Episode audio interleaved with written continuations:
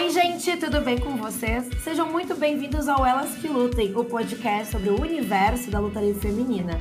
Hoje nós vamos comentar sobre os resultados dos pay-per-views Night of Champions, Battleground e Double or Nothing. Eu sou a Julia Zago e hoje eu apresento esse podcast ao lado do Felipe Fernandes. E aí, Felipe, sem Stardom hoje, né, pra não dar gatilho, pra não dar tumulto. Sim, enquanto Tanakano tiver dois cinturões, eu não falo mais sobre essa empresa. Então hoje a gente vai falar sobre WWE, NXT, AEW, tudo menos Stardom. Sejam bem-vindos, gente. é isso, gente. E para fechar nossa mesa aqui, Ana e Marco, amiga, eu prometo que hoje eu vou te dar uma horinha para você comentar sobre Bridge Baker e Adam Cole versus Jericho e Saraya. Eu prefiro não comentar, prefiro vou ficar fazer uma hora de silêncio em protesto por essa storyline horrorosa. Eu tô muito feliz de estar de volta aqui no Elas, né? Eu faço minhas aparições especiais, assim, tal qual o Special Guest Referee Sabu. Mas é isso, gente. Foi uma semana de muitos gatilhos pra bancada do Elas. Muitas trocas de belt, muita caos, muita confusão. Mas a gente vai comentar tudo. E é isso, gente. Se vocês quiserem saber os nossos comentários, nossas teorias, continuem aqui com a gente. Vamos nessa.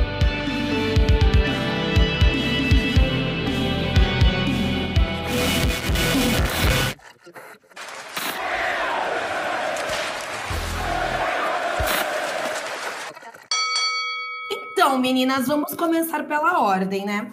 O primeiro pay-per-view foi o Night of Champions, que rolou na Arábia Saudita e contou com três lutas femininas do card.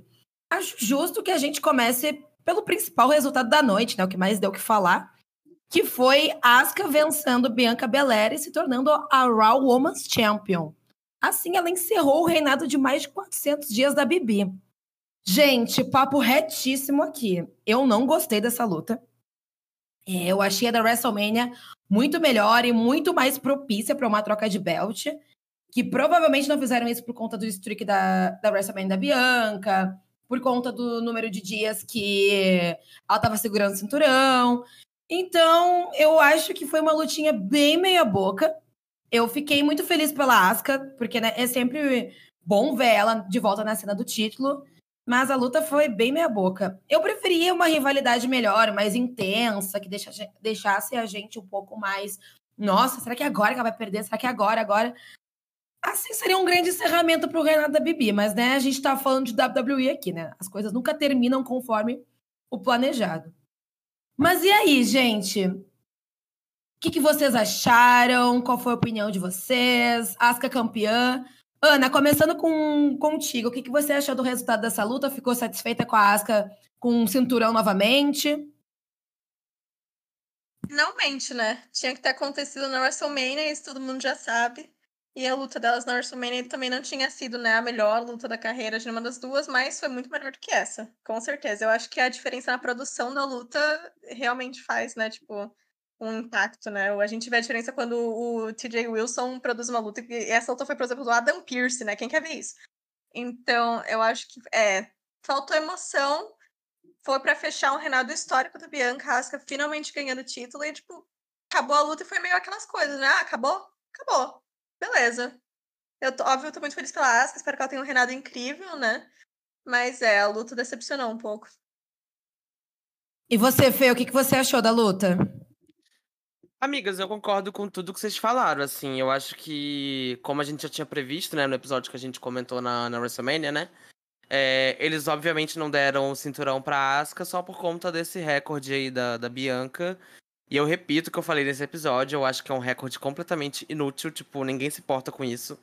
É, ah, é o maior reinado do, do Raw Women's Championship, como se significasse realmente alguma coisa, sabe? Se fosse, sei lá, é o maior reinado dos, da história dos Estados Unidos, o reinado feminino da história dos Estados Unidos. Aí eu acho até que vale considerar esse tipo de decisão. Mas, porra, o Raw Women's Champion, tipo, um título que não tem nem 10 anos, sabe? Você trocar um momento icônico que seria a Asuka ganhando na WrestleMania, sabe? Aquela WrestleMania que foi tão boa, né? Tipo, teve tantas decisões acertadas, assim. Seria mais um momento icônico você ter a Asuka se consagrando campeã, depois de renovar essa personagem dela. Eles trocaram isso por um número que daqui a cinco anos ninguém nunca mais vai lembrar, sabe? Amor, quer falar de reinado histórico icônico de verdade? Vamos falar sobre Nick Bella maior Divas Champion da história, entendeu?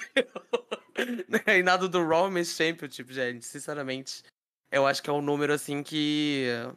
que daqui a um tempo ninguém nunca mais vai, vai falar sobre isso, sabe? E então acho que não valeu a pena, assim, eles terem trocado isso. A história não mudou nada, né? É, a luta em si também não agregou nada. A luta que elas fizeram da WrestleMania também acho que foi pior. Eu gosto bastante da luta da WrestleMania delas. Acho que teria sido muito mais icônico se o resultado fosse, fosse diferente, né? Então é isso, aquela água de salsicha. Acho que não terminou o Renato da Bianca como merecia, né? E vamos ver se a WWE vai bucar bem esse Renato da Asuka, né? A gente teve ali um. Como é que fala? Uma pista ali de que talvez pudesse rolar uma Io versus Asuka. Um tease, assim, né? Enfim. Acho que seria o caminho que todo mundo queria, né? Eu tô rindo do, do seu comentário porque você falou que nessa WrestleMania teve lutas muito icônicas, resultados muito justos. Eu lembrei da Ronda Rousey e da Shayna Baszler ganhando a luta de tag. Ai, amiga, eu tô falando da WrestleMania de verdade. Aquilo ali a gente ignora. Aquilo lá foi pré-show, foi esquenta aquilo lá. É, eu tô falando de Walter, tô falando de outra coisa. Cody Rhodes humilhado pelo Roman Reigns, é desse tipo de coisa que eu tô falando.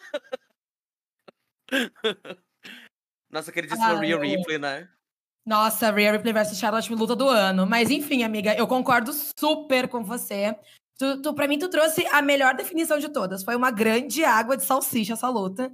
Muito Foi. básica em todos os seus aspectos.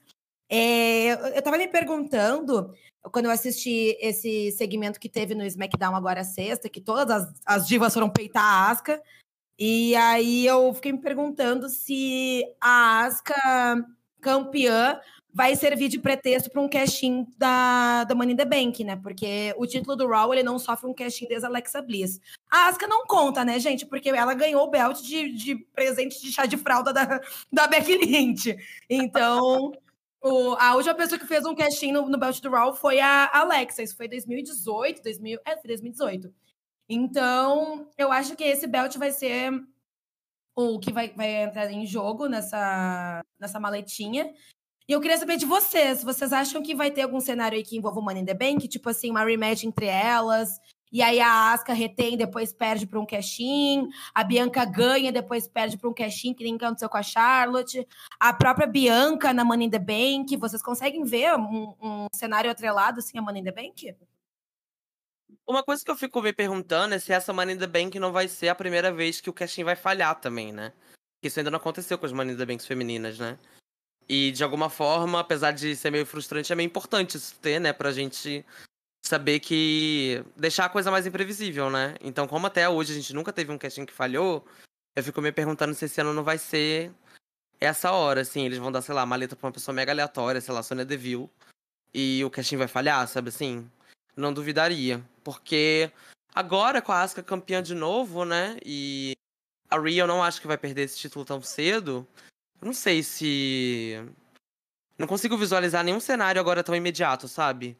Eu acho que se for rolar casting e for bem sucedido, talvez leve muito tempo também. O que seria legal também, porque todos os castings femininos quase foram na mesma noite, né? Só o primeiro, se eu não me engano, que durou um século. Então acho que seria legal, assim, também ter um, um outro formato. De... Ou que falhe o casting, ou que seja feito lá na frente, assim, sabe? Quase perto da WrestleMania Season. Eu espero Sim, a torcida de Manindo Bem tá pra Yoshirai, né?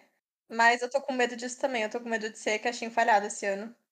Mas eu acho que a pessoa que, que ganhar o Money Bank ia atrás da Asuka mesmo. Eu não, vejo muito sentido deles indo atrás da Rhea. Eu acho que eles têm muito mais fé na Rhea como campeã do que na Asuka atualmente. Sendo bem sincera, conhecendo o jeito que a W vê elas e por, por todo, tipo, a Rhea sendo super bombada em rede social e tal, eu não vejo eles querendo fazer esse casting pra cima dela, a não ser que for 100% pra ser falho, né? O meu medo é o ano da falhada ser o ano da, Yo, da Yoshirai. Aí, aí azedou, aí azedou. Pô, gente, se for pra, pra falhar um casting que tivesse falhado em 2021 com aquela tonha da Nick Ash ganhando Nossa, o Money Terror, terror. Gente, eu peguei na cabeça que ela existiu. Eu esqueci. Meu Deus do céu. E aquilo foi extremamente inútil, né? Porque nem deram reinado direito para ela, né? Tipo, ela perdeu logo depois. Ela ficou, eu acho que umas duas semanas campeã, né? Ou não, ela ficou até o SummerSlam, ela entrou no, no SummerSlam campeã, que daí a Charlotte venceu ela.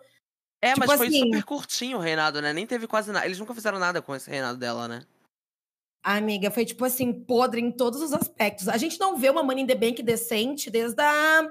Eu acho que a última Money the Bank legal que teve foi que a Alexa venceu, porque o resto das Sim. lutas, tirando a, a da pandemia. foi a única também, né? É. Tirando a da, a da pandemia, que foi mais uma farofa cinematográfica pra agradar a galera que tava presa em casa, do que Ah, realmente. eu amo essa, sou um grande defensor. Ah, eu adoro aquela luta também. Pra mim, aquela cena que a Shayna Baszler enterra o Rei Mistério, eu acho icônica. Eu amo essa Money in the Bank. Mas eu tô vendo aqui, ó, a Nikki Ash ficou 33 dias como campeã só. E ela só defendeu o título uma vez, no SummerSlam. A Charlotte, ela venceu a Rhea, e daí depois a Satonhona aí fez, a, fez o cash na, na noite seguinte. Foi num Raw, né? Aham, nossa, que depressão. Eu acho que foi um dos primeiros Raws. Não lembro se foi o primeiro ou se foi, tipo assim, o segundo, o terceiro, que teve o retorno do público. Então, imagina você, ele pós-pandemia, pensando, nossa, vamos assistir luta ali feminina ao vivo depois de um ano em, casa. A Nick Ash campeã. Que situação, situação. Leonardo. Leonardo, que situação, hein? Ai, mas enfim, gente, espero que venha uma boa- um bom resultado. Sabe uma coisa que eu acharia tudo se eles fizessem? Se aí eu pegasse essa maleta e ela usasse essa maleta pra entrar em alguma field pra WrestleMania. Sabe assim? Tipo, vamos supor, tem Asuka feudando com a Charlotte pra, pra WrestleMania. Aí no meio da storyline, a dona Io faz o cash-in, pega o título, e aí agora as duas que estavam riva- eh, na rivalidade vão ter que ir atrás da Io numa, tipo, uma triple threat, assim, numa WrestleMania. Eu acharia icônico se ela chegasse arrasando com uma storyline qualquer, sabe? Pegando o título pra ela antes da WrestleMania. Eu acharia tudo, tudo, tudo. E eu tenho certeza que o público ia amar. Porque se tem uma coisa que deixa o público muito investido nessas storylines, são esses cash-ins, né? E esses cash-ins, às vezes, que fogem um pouco do convencional, né? Eu acho que deixa o reinado muito hypado. E eu acho que na WrestleMania Season pode ser uma boa coisa, assim, pra divisão feminina, já que geralmente eles não constroem as storylines direito, né? Então você criar um momentum, assim, ali na Road to WrestleMania envolvendo a maleta, eu acharia tudo, tudo, tudo. O meu único problema é eles continuarem atrelando a Io com a Bailey agora que a Dakota tá lesionada, né? Porque. Pois é. É, o meu medo é deixarem elas na, na suposta tag division. Então, é, é esse, esse receio que eu tenho dela perder esse spot, porque eu vi que a galera ficou muito hypada na Io depois da luta dela contra a Bianca no Backlash, que foi uma puta de uma luta, assim, foi um, uma, das, uma das melhores do ano até agora. Então, eu acho que ali ela se provou que ela consegue, tipo, lutar no estilo ma- main roster e consegue. Nossa, o, o pop que ela teve foi um negócio surreal naquela luta, sabe? Então, eu acho que ela consegue muito bem carregar uma crowd, carregar um reinado. Aquele reinado no NXT foi perfeito. Mas o meu receio é esse, agora que a Dakota lesionou, eles terem mudado os planos. Mas a gente torcer pra gata chegar na luta da maleta lá e levar pra casa. Seria legal, eu acho, se eles. É, se aí eu ganhasse e eles segurassem esse caixinho durante um tempo, sabe? Porque aí no meio tempo dá pra fazer. Desenvolver essa storyline dela brigando com a Bailey, né? Ela já com a maleta e se separando da Bailey. Tipo. Dá até pra iniciar essa história da própria the Bank, né? Já que as duas vão competir, né? Por vaga. Se as duas entrarem, dá pra ter algum ruído ali no meio da luta. Aí aí eu sai, cam- sai vitoriosa, né? Com a maleta. E dá pra você desenvolver essa rivalidade das duas antes dela fazer o cash-in, né? Dá pra manter ela ocupada, né, com a maleta. Completamente contra eles fizerem um casting na mesma noite. Eu acho que tem que segurar essa maleta, tanto que, tipo assim, o É. único casting bom que a gente teve foi o da Carmela. Que foi icônico aquele casting. Foi icônico. Eu acho que eles têm que, tipo, finalmente fazer uma, uma história de uma pessoa com a maleta por um tempo, né? Porque todos os caixinhos femininos, tirando a Carmela, foi assim, mesma semana. É, no, no máximo, no máximo, seguraram foram duas semanas, que isso nem é segurar, né? Mas eu acho que todos foram, tipo, mesma semana, mesma noite que a pessoa ganhou. E isso não tem de construir história, né? Com aí eu acho que dá pra construir uma coisa, tipo, dela e a Bailey separando, né? Criando um clima de tensão entre os brothers lá. Dá pra fazer bastante coisa, porque não dá pra eles ficarem esperando a Dakota voltar pra voltar a Damage Control, né? Porque a Dakota tem um- uma lesão que é de quase um ano, né? Eu acho. Coisa de, Pois de é. joelho, né? Essas coisas, então é bem tenso. Mas é, eu, eu ainda tenho medo deles quererem fazer o primeiro casting falha no ano que a Rio for ganhar. Se for Terror. pra Não, Deus falhar, livre. Cross de novo, sabe? Vamos Lacey Evans. Se for pra falhar, dá pra uma dessas põe aí. Não, pelo amor de Deus. Mas aparentemente o plano deles é fazer e Asuka no SummerSlam, né? Então vamos ver o que, o que vem aí. Eu tenho um pouco de medo, eu, porque né, a gente conhece a WWE, né? E a gente conhece especialmente o senhor Vince. Então, o meu receio é que a WWE tenha receio de fazer Io versus Asuka e, tipo assim, e fazer uma luta muito fora do patamar, assim, da, da WWE, e eles querem com medo por conta disso, sabe? Eles, saber, eles saberem que vai ser uma luta incrível, e eles, sei lá, ok, fizerem a, eles vão fazer a luta, e aí deixar a luta extremamente mal bocada, pra meio que dar uma sabotada ali, sabe? Parece que, é, às vezes eu sinto que a WWE tem muito medo de fazer lutas incríveis. E elevar o nível desse jeito, assim. Esse que é o meu receio com a WWE blocando uma, uma Io versus Asuka. Mas se deixar as gatas lutar, eu sou 110% a favor dessa field. Eu acho que seria incrível. Nossa, meu sonho. Eu, inclusive, é, eu vejo muita gente falando que queria muito que essa luta acontecesse no WrestleMania, né? Mas eu, sinceramente, eu prefiro que ela aconteça no SummerSlam. Porque eu acho que a chance dela ser boa no SummerSlam, ter mais atenção, é muito maior do que na WrestleMania. Que a gente sabe que só nomes muito grandes da divisão que conseguem um bom destaque, né? E quando conseguem, né? Eu então acho que se essa luta acontecesse no WrestleMania, ela seria muito jogada, sabe? Sem construção, sem hype, é, possivelmente com pouco tempo de tela também. Então eu realmente prefiro que aconteça no SummerSlam. Seria tudo, tudo, tudo. E é muito difícil a gente ver uma luta sem belt na WrestleMania, né? Então teria que envolver um belt, daí teria que fazer toda aquela questão do tipo, ou mantém a Asuka como campeã, ou tira o belt de alguém, ou faz uma ou acaba sendo uma triple threat para não para não quebrar o reinado de ninguém também, porque a gente já sabe que Bianca no que vem na WrestleMania nós vamos ter, né? Então, Sim. Bianca, então... Beck, Charlotte, a galera toda, né? Rhea. Honda. Pelo amor de Deus. Bom, gente, agora seguindo para mais uma luta feminina do Night of Champions, a gente teve a Dream Match, Becky Lynch versus Trish Stratus. Foi uma luta que me surpreendeu bastante, porque o, no nosso Space, a gente estava até comentando que a gente estava com um pouco de receio da Becky não conseguir segurar tanto a luta tal qual a Charlotte fez com a Trish no SummerSlam de 2019. Mas eu acho que acabou nem precisando disso, porque a Trish conseguiu manter um ritmo bem consistente, lógico, ela deu umas boteadas ali, né? Porque, né, pô, a gata tava off do ringue faz um tempo. Mas ela conseguiu entregar uma luta com ritmo, um, uns spots bem consistentes. E no final houve a grande surpresa da noite, né, amigas? Que realmente não se fala em outra coisa, que é simplesmente Zoe Stark saindo debaixo do ringue, atacando a Beck e ajudando a Trish a vencer a luta. Eu fiquei tipo assim, tudo bem com, com esse spot. Eu fiquei, gente, o que que tá acontecendo? Eu, aquele áudio do TikTok do Ariane, what are you doing here? Mas, gente, sejamos sinceras, né? Esse, para mim, é o booking perfeito da Zoe Stark. Bodyguard, tipo, não precisa falar, não precisa ter carisma, ela só precisa atacar e salvar ali a Trish. Eu acho que é o booking perfeito para ela na divisão. então eu quero saber de vocês, minhas, minhas doces amadas amigas. Vocês acham que essa field, agora que a Zoe apareceu e tá rolando um, alguns babados de que a Trish realmente vai fazer um, um, uma tropa ali de, loiro, de loironas, vocês acham que essa field vai se manter interessante até o SummerSlam? Felipe, o que, que você acha? Eu acho que eles conseguem, porque eu acho que essa field tem sido uma das poucas coisas legais na divisão atualmente, né? Eu tenho, gostado, eu tenho ficado bastante surpreso, assim, como os segmentos têm sido legais e tal. É, eu também fiquei muito. Gente, o que, que tá acontecendo aqui? Quando eu vi a. A Zoe Stark, eu achei meio aleatório. Mas depois parando pra pensar, realmente, né, Trish Stratus Hill, ela precisa de um sidekick, né? Então ela tinha o Tyson Tonko e agora ela tem a Zoe Stark. Um bombado por uma bombada. Exatamente. Então a Trish Hill, eu acho que ela ganha muito quando ela tem uma, uma sidekick. Eu, acho, eu tô achando legal que a gente tá tendo pela primeira vez, né, uma storyline completa, né, envolvendo uma lenda na divisão, porque a Trish não voltou só para fazer uma luta e foi embora, né? Tem rolado essa storyline desde a WrestleMania, então eu tô achando legal que tem vários, tem um arco, né, sendo contado com com várias lutas e tal. Eu tô achando legal, interessante de ver isso. Eu não gostei da luta, sendo sincero, mas eu também não tava esperando gostar, porque tava sem expectativa. Então, pra mim, é uma storyline que eu gosto mais pela, pelas promos, né? Pela, pela, pra ver a Trish Hill, que é uma coisa que eu amo muito, ela no microfone. A Beck também é ótima.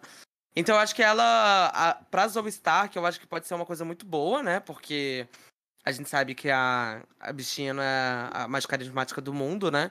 Então, acho que é uma boa chance dela trabalhar aí com duas pessoas que são excelentes nesse aspecto, né? A Trish e a Beck. Então espero que ela consiga se desenvolver também, né? Nesse, nessa storyline. E eu acho que é legal também essa interação da Trish com, com meninas mais jovens do elenco, né? Que não seja necessariamente os grandes nomes, né? As Dreamettes tal, tal, tal. Então, acho legal. Não duvido nem que tenha sido uma iniciativa dela própria, né? De querer é, trazer alguém do roster pra ser sidekick dela. Então eu acho, eu acho que, que dá para render muita coisa, né? Ainda mais agora que tem uma pessoa nova na, na história, né? Eu acho que dá para render pro SummerSlam, sim. Eu acho que essa interação da Trish Hill com essas meninas mais novinhas aí do, do roster são, eu acho crucial, assim, pra pessoa desenvolver. Deve ser muito legal, né? Tipo, você tá ali começando sua, sua jornada Pokémon ali na, no main roster e ter, porra, Trish Stratus e Becky Lynch ali pra você mostrar seu serviço, sabe? Eu acho que é uma oportunidade icônica. E você, Ana, o que, que você tá achando dessa situação toda? Eu acho que eles têm bastante fé no Zoe Stark, né?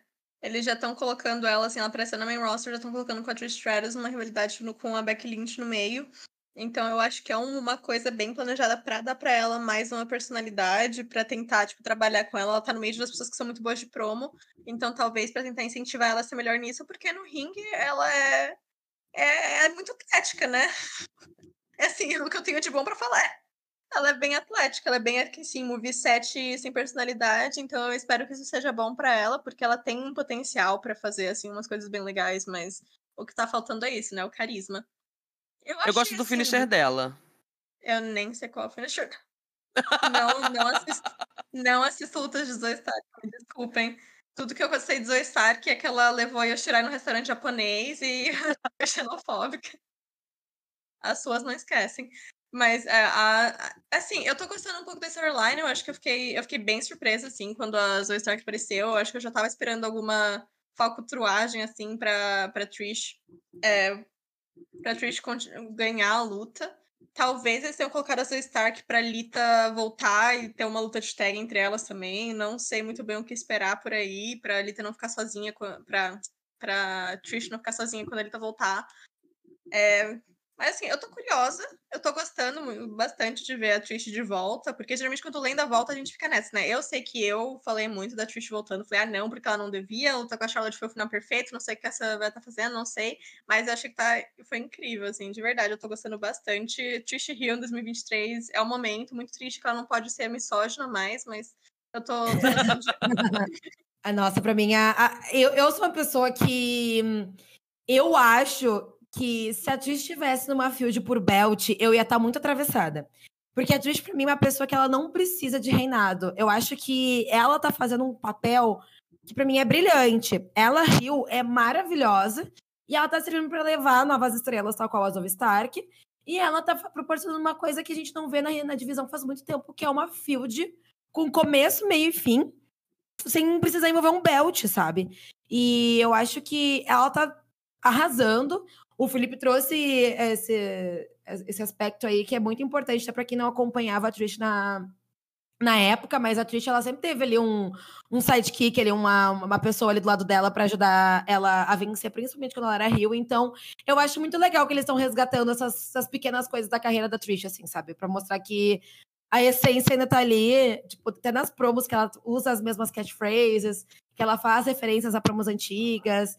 Falta só ela dar um chute na Becky Lynch e escrever slut na, nas costas dela, mas tudo bem. A televisão vai barrar essa. Nossa, mas, esse retorno da Trish tá sendo um sabor pros fãs de Diva Zero. Ela tá, tipo, revivendo tudo que a gente ama dela. Total. E eu fico me, me perguntando, e a Lita, né? Será que ela vai voltar? Será que elas vão fazer uma, um, uma tag na, na Money in the Bank, assim? Zoe Stark e Trish contra a Lita e Beck? Eu tô falando pra vocês que o que eles querem é meter de novo um Trish versus Lita. Eu estou Na Arábia Saudita. Eu estou. É, meu, tudo. Eu estou avisando, acho que eles colocaram a Zoe Stark e a Beck, né, pra não ser só Trish Lita, mas com certeza vai ter um momento, né, luta de tag, que vai ser Trish Lita no ringue, vão fazer um mil e uma referências. Ai, vai ser, vai ser todo aquele show, mas eu fico feliz por elas, né? Com certeza as duas merecem, amo muito nossas mães aqui do Elas. Então eu fico feliz de ver, mesmo sabendo que vai ser ruim no ringue, vai, mas assim, não estamos aqui pelo ringue. A gente tá aqui pelo Kant. Exatamente, a gente tem que ter umas referências e pela história. ah, eu, eu, vocês sabem que eu amo a Lita, mas assim, para mim, o que puder evitar a Lita no, no ringue, é, eu, tô, eu tô dentro, assim, porque a bichinha, coitada, gente, ela não consegue mais, ela não consegue. Foi lesão no pescoço, foi o rompimento de ligamento do, do joelho. Já foi, assim, a Lita ela não consegue mais entregar um, uma, boa, uma boa luta. Então, quando as pessoas falam, nossa, a gente precisa de Trish versus Lita. Não, a gente não precisa. Já tem, a gente, várias. A última luta delas do, foi no Unforgiven 2006. É uma luta icônica, essa luta maravilhosa. E, e, terminou aí, gente. Vamos respeitar a história. Às vezes não tem que ficar cavocando essas coisas. Pode blocar uma mixa daí, que nem a Ana mencionou. Pode ter um, um, um spot entre elas, assim, com referências, revivendo essa parte da história. Mas uma singles match, gente, não tem como. Você sabe uma coisa que eu acho bem possível também? Eu não duvidaria se eles fizessem uma tag ou até uma singles, não duvido mesmo. Mas um cenário que eu acho bem provável também é fazer uma nova singles match, obviamente, né, da, da Trish com a Beck, né? Porque acho que vai ter que ter em algum momento, no SummerSlam talvez. E eu acho que uma coisa que pode acontecer é a Zoe Stark tentar atrapalhar pra, pra Trish ganhar. E aí a Lita voltar para fazer o save, entendeu? Aí ela mete a mão na Zoe Stark e a, e a Beck consegue finalizar a luta. E aí acabou a storyline, não precisa fazer nenhuma luta, a Lita volta só pra esse momento ali pra fazer o save e segue o baile. Eu acho que é um cenário possível também. Foi um cenário que eu que eu imaginei assim que pudesse rolar assim, só fazendo um save ali, que ela apareceu depois da Daí foi de, depois desse teu Cage, né? Que ela apareceu ali, que ela fez o retorno dela no início Isso. do ano. É uma, uma parada assim, assim. Aí a Alita vai lá, aplica um twist of fate, e aí vai lá, arrasa, dá o nome dela, referências, histórias. e bora pra próxima. Então, para encerrar o card feminino do Night of Champions, nós tivemos a muitíssimo bem bocada. Só divas bem bocadas, né, Felipe? Rhea é, Ripley... hoje só divas bem bocadas. Rhea Ripley versus Natália pelo SmackDown Women's Championship. A luta em si durou um total de 1 minuto e 9, ou seja, a Natália foi até a Arábia Saudita para tomar um squash no aniversário dela. E a Ana ainda achou ruim quando eu chamei a Natália de, de jobber no Spaces, mas tudo bem, né? Ai, gente, eu não tava esperando aquilo, né? A prova da Natália humilhada, a mulher que já foi assim. A mulher que é, no futuro vai ser considerada lenda, né? Se já não é. A mulher, assim, a gata é sobrinha de Bret Hart e tá se sujeitando a isso. É muita humilhação, não tem como. É se, se incomodar muito, assim. Ela, ela gosta, acho que, do, do, da, da, da atenção e de botar uma tira bonita. Mas, enfim, é uma coisa que a gente tem que comentar sobre essa luta. É que revoltou muito o pessoal nas redes sociais. Principalmente aqui no, nesse assunto da Natália, que ela foi bocada injustamente, que ela não merecia isso, que era de Vazera voltando, que a gente ia voltar para 2013, que não sei o quê. Não, só faltou alguém falar um comeback da AJ Lee ali, né? AJ Lee versus Caitlyn Enfim, o, o Twitter entrou em prantos. Sim, foi um booking bem ruim. Não precisava disso em pleno pay-per-view na Arábia Saudita. É, eu acho que elas poderiam ter lutado um pouquinho, assim, tipo, a Natália por ter ficado um bom sharpshooter. Ah, uma lutinha ali, uma lutinha de oito minutos ali, só pra gata comemorar o aniversário dela. Não precisava, né? Mas não me surpreende esse booking, especialmente envolvendo a Natália, sabe? Ela não me parece se incomodar nesse, nesse aspecto. Mas, enfim, gente. Como, luta, como não teve luta praticamente, a minha pergunta para vocês é: vocês acham que vão bocar a Rhea contra essas jobbers até a Beck sair dessa rivalidade contra a Trish? Ou até existe um rumor também que eles querem um Rhea versus Raquel nessa rivalidade aí. Jesus. Pra Meu Deus. Raquel. Trigger warning. O que, que vocês acham que vai acontecer, assim? Tipo, vocês acham que ela vai continuar lutando contra as jobbers até a Beck se liberar?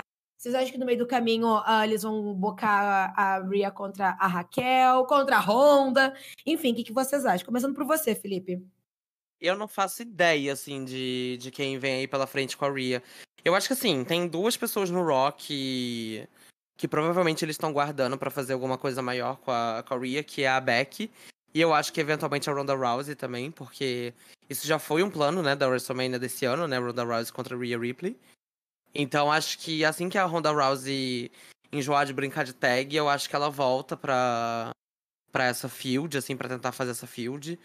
É, e tem esses dois nomes, né, a Rhea e a Beck. Eu acho que eu tô com uma galera do, das redes sociais aí que acha que estão só segurando o reinado dela até a Beck acabar essa field com a, com a Trish, né? E acho uma pena, né? Porque desde que a Rhea pegou esse cinturão, o booking dela tem sido muito mais voltado pra divisão masculina do que pra divisão feminina, né? Ela interage muito mais com a divisão masculina do que com as meninas. E essa luta com a Natália mesmo, né? Se a gente for pensar a construção dessa luta, foi assim, inexistente. A Natália teve que fazer promo no Instagram. Juro, quando eu vi isso, ela fazendo promo no Instagram pra essa luta, para construir, porque ela não tinha espaço no Raw para fazer isso, eu falei, gente, não acredito. Flashback de Gayle King versus Melina no Twitter, essa, a field do Twitter da Melina da Gayle King. Então, eu fiquei muito. Eu fico muito chateado, assim, né? Que a Rhea era uma campeã que a gente tava esperando tanto. E aí, quando ela finalmente pega o título, parece que o reinado dela já, já esfriou antes mesmo de começar direito, né? Tipo. A luta com a Zelina teve até um hype, né? Por conta do pay-per-view em Porto Rico. Mas eu acho meio frustrante se o caminho foi esse, ela ficar deitando jobber. Porque, sinceramente, aonde que a gente quer chegar com isso, sabe? Eu vi aquela palhaçada dela com a Natália lá no, no Night of Champions. Eu fiquei me perguntando, onde que o Triple H quer chegar com isso aqui, gente? Porque pra personagem da Natália isso não significa nada, porque a Natália sempre foi jobber. É, pra Rhea Ripley, o reinado dela também não quer dizer nada, porque ela não derrotou. É como se ela tivesse esquachado uma lutadora invencível. Tipo, teria um impacto se ela esquachasse a Charlotte, a Becky. Sei lá, como teve impacto quando a Becky esquachou a Bianca. Ainda que eu acho um burro, um pouquinho meio burro, né? Mas ainda assim tem um impacto. Agora, a Rhea esquachar a Natália, tipo, onde que a gente quer chegar com isso, entendeu? Então acho que é só meio, meio triste que esse tipo de coisa esteja sendo feita ainda em 2023, né? É, então, depois desse banho de água fria e dessa luta delas, eu não consigo imaginar muito para onde eles vão levar esse reinado, não. Até porque, é, gostem ou não da Natália, Rhea versus Natália poderia ter sido uma luta muito boa. Então, sei lá, fico meio brochado com essas coisas. Eu concordo 100%, né? Tem, tem poucas coisas no wrestling que eu odeio mais do que eles quererem bucar a campeã para mostrar, olha, essa campeã é super dominante, super forte, olha como ela derrota todo mundo em um minuto. Eu odeio isso, odeio. Uma campeã pode ser super dominante, pode ser super forte e ter lutas maravilhosas, incríveis, né? Por exemplo, a gente olha a Stardom até, né? A Kamitani foi uma campeã bem dominante, a Utami, a Shuri, tendo lutas maravilhosas. A gente agora uma, uma visão mais realista. Até a Bianca, que teve seus momentos altos e baixos da WWE, mas foi uma, uma campeã bem dominante e ela realmente teve lutas, né, com tempo para mostrar assim, em pay-per-view. A Rhea, eles querendo construir essa imagem de, olha, ela é essa monstro, fortuna, caralho, 4. Gente, dá para fazer isso no mais longa. Eu acho ridículo. 2023 ainda existe booking de, ai, quero mostrar que essa pessoa é fodona, vamos fazer ela esquachar todo mundo. Odeio. É super desnecessário para mim. Se você quer construir ela como uma campeã imbatível, então dá para ela lutas boas pra gente sentir que ela é uma campeã imbatível. Eu acho até o Roman Reigns, sabe? Ele tem tempo, ele tem lutas boas. E, e, e, a gente sabe que ele é um campeão imbatível, porque ele tem as lutas boas e ainda acaba ganhando no final.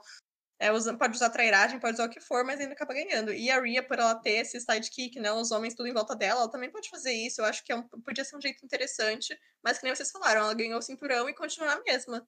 É, ela ganhou e parece que não mudou nada. Ela continua sendo. tá lá com a Judgment Day, tá do, no ringside, tá a mesma coisa, nem parece que ela ganhou o título.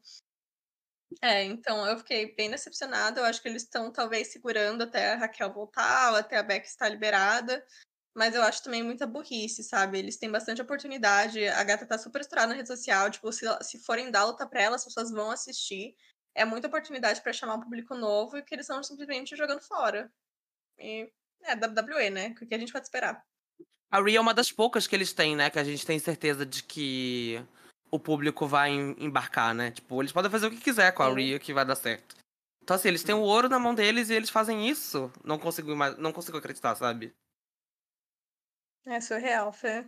O meu problema com essa história toda é. Eu concordo super com o que a Ana falou. Eu acho que 2023, ainda mais no caso da Rhea Ripley, começar a botar ela pra esquachar a galera, tipo, já hyparam ela o suficiente o ano passado inteiro, sabe? A menina ganhou uma Money in the Bank. Uma Money in the Bank, não.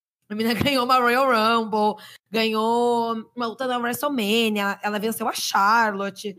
Tipo assim, ela já tá hypada o suficiente, ela não precisa ficar esquachando a geral assim em lutas extremamente previsíveis, sabe? E ela é a superstar mais, mais seguida do TikTok. Ela é um momento. Ela é a, a sensação, assim, da, das redes sociais. Por causa de um queerbait, por causa de um queerbait, mas tudo bem, te deixa abaixo. mas eu acho que eles deveriam muito aproveitar isso. Ela, e ela é bonita, ela é carismática, ela tem muita presença. Esses spots que, a, que fazem com ela atacando os homens são simplesmente incríveis. Então eu tô ficando com um pouco de receio da WWE começar a botar ela muito como sidekick ali do, do Dominique e muito atrelada a Judgment Day e começar a esquecer ela como competidora singular no churrasco, assim, sabe? Então eu acho que, por mais que não, não queiram tirar o belt dela agora, eu também acho que não precisa fazer a field do reinado do, dela agora, nessa etapa do, do campeonato. Eu acho que dá pra, pra blocar ela contra alguém, assim, sei lá. Aí, sei lá, faz lá perder um tempo ali com a Candice LeRae um pouco, com a Mia, Mia In, sei lá, gente, subiu uma galera ali do NXT, sabe? Vamos, vamos usar esse povo aí pra, pra lutar um pouco. É certo que ela foi jogada pro Raw e ali tá meio. Meio bad vibes ali em termos de competidora, né? Mas ela tá com o belt do SmackDown, bota ela pra aparecer lá também. Enfim, gente, tem muitas possibilidades e eu acho que eles estão sabotando muito ela, assim. É, é foda ter que esperar até agosto pra fazer um, uma grande rivalidade pro, pro belt dela. Eu até acho que assim, eu, eu geralmente sou paciente com essas coisas. Eu acho que o reinado, às vezes, ele leva, ele leva tempo mesmo para engatar, né? A gente vê isso muito acontecendo. Mas, tipo, essa semana fez dois meses, né? Que a Rhea ganhou o título na WrestleMania. Dois meses já é tempo suficiente para você, pelo menos, pincelar alguma coisa, sabe? E até agora a gente não teve nada com a Rhea. A gente não teve. Sabe, não apontou para nada. Tipo, a Asuka acabou de ganhar o título e eles já fizeram um teaser ali de Bianca. De. Bianca não, desculpa. De Asuka contra Io, sabe? Então, assim, não tem nenhum indicativo, assim, do que, que vai ser o futuro da Rhea Ripley. E já tem dois meses que ela pegou esse título. Então, acho que já tá na hora, já passou da hora, né, da gente ter pelo menos uma ideia do que, que a gente vai ter nesse reinado, né? Sim, é, pra mim é o que eu falei. Parece que ela nem ganhou título. Ela, ela é. sem título, ela com título agora é a mesma coisa. O meu problema com esse negócio da Ria é ficarem gastando tempo dela com a divisão masculina e esquecer ela totalmente na divisão feminina, sabe? Eu acho que dá para fazer uma boa rivalidade, dá para trazer alguém para ter uma feud legal com ela, desenvolve uma dessas gatas do NXT, bota ela pra perder um tempo ali, sei lá, com alguém, mas, pô, não, não tem por que ficar fazendo esse tipo de luta, sabe? Ela já tem credibilidade suficiente, não precisa ficar esquachando a, a galera toda.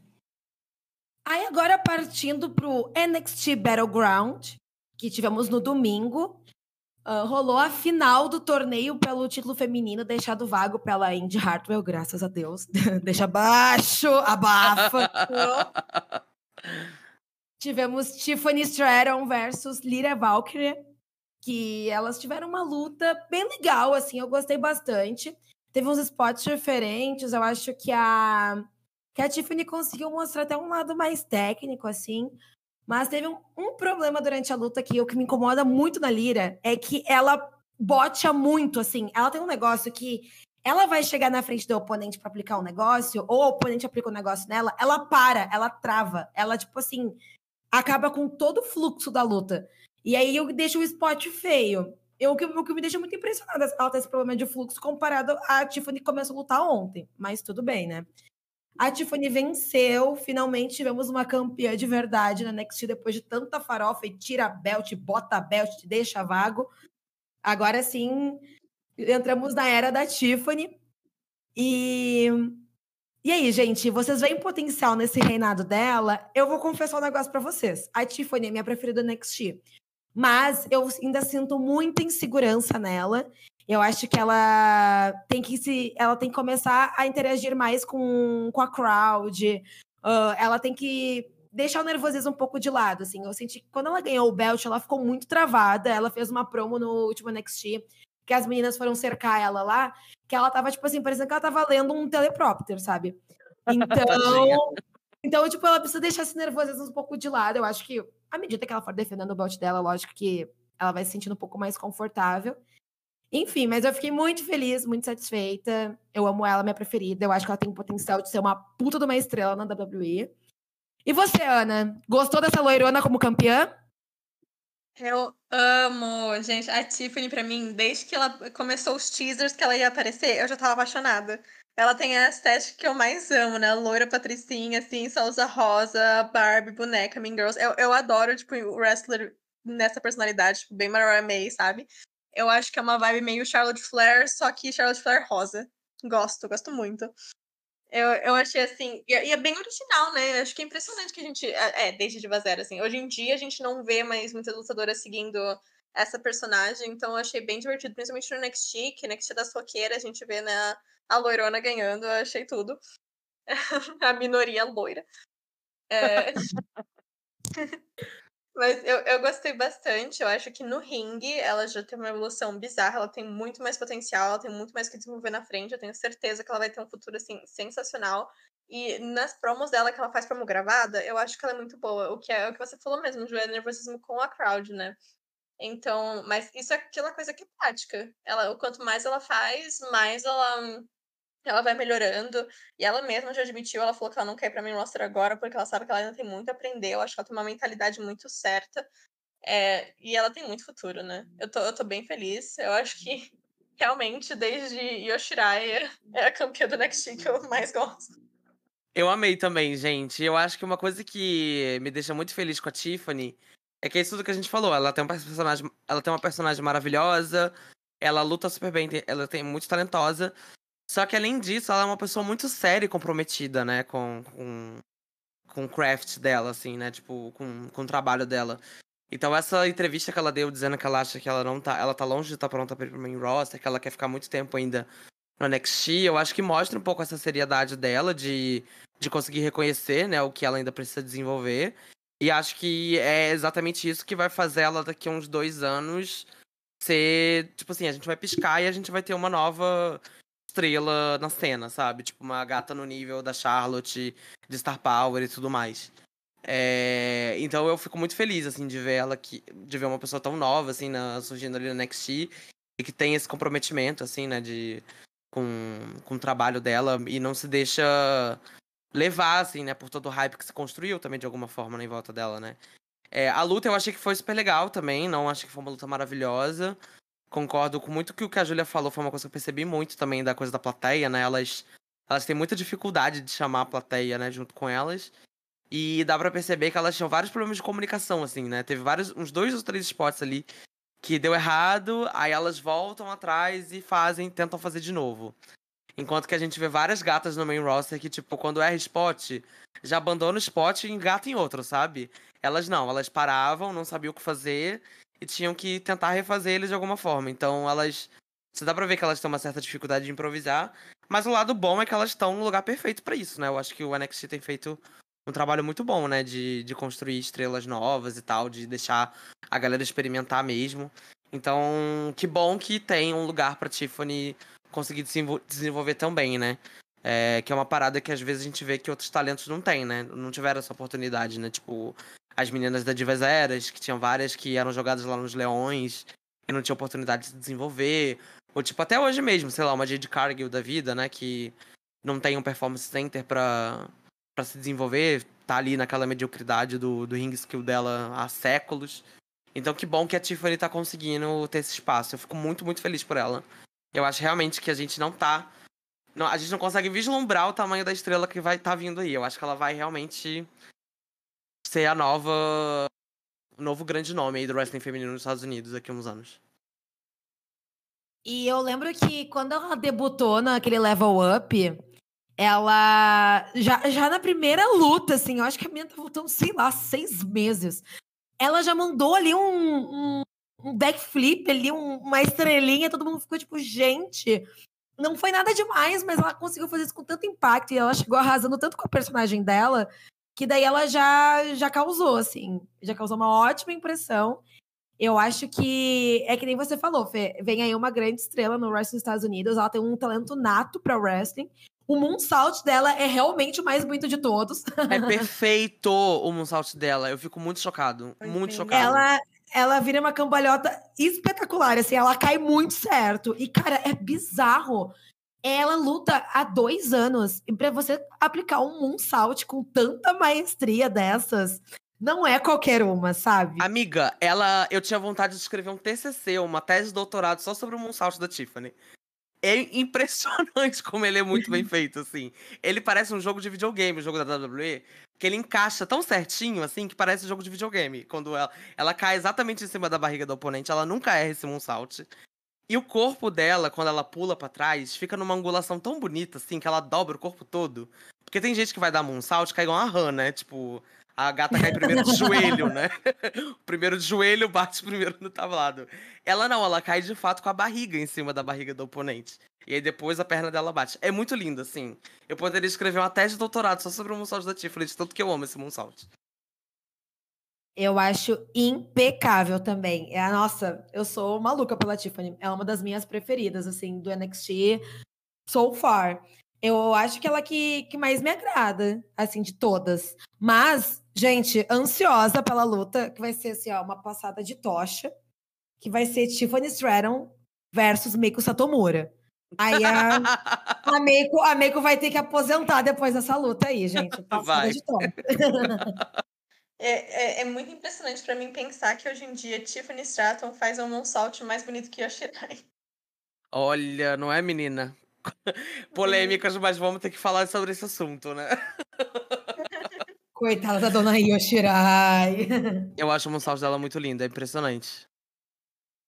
Ela é absurda, assim, de verdade.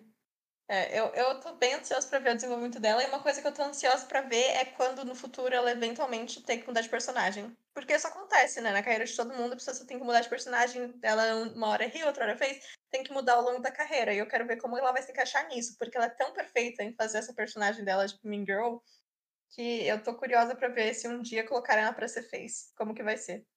Mas eu consigo visualizar ela face, sabia? Eu acho que ela daria pra ser uma super face, assim nesse estereótipo assim, meio Girl Next Door, eu acho que tem super como fazer ela ser uma face nesse arquétipo também.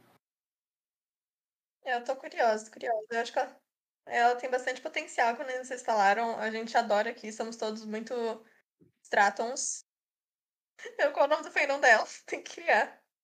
Mas, gente, eu, eu quero muito ver o futuro dela. Eu tô bem feliz, de verdade. Eu acho que ela vai trazer de volta um, um prestígio pro jogo do NXT que não tá tendo faz bastante tempo, na minha opinião.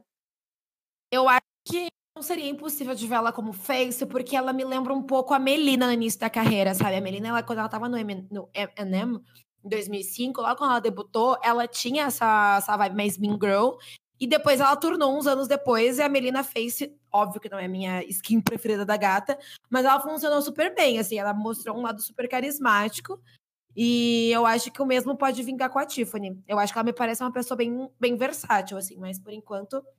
Ela, ela me lembra uma coisa. Eu acho que ela fez pode ficar uma coisa meio. Kelly Kelly, Tori Wilson, só que lutando pra caralho, né? É, que funcionava super com a plateia, né? Esse, esse estilo meio blonde bimbo, só que face. A gente já viu que funciona bem com a Tori, com a Kelly, enfim.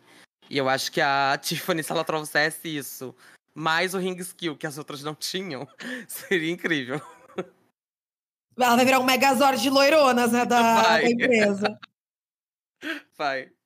Mas vocês não acharam meio cringe a comemoração dela do, quando ela ganhou o belt? Foi. Tipo, parecia que ela tava meio que lutando contra muitas, muitas emoções ali. Tipo, eu sorrio, não posso me emocionar, mas eu tô ficando emocionada, mas eu tenho que me conter. Ela deu uma coringada ali que eu acho que a gata não soube lidar com o fato de que ela realmente se tornou uma campeã da Next Year.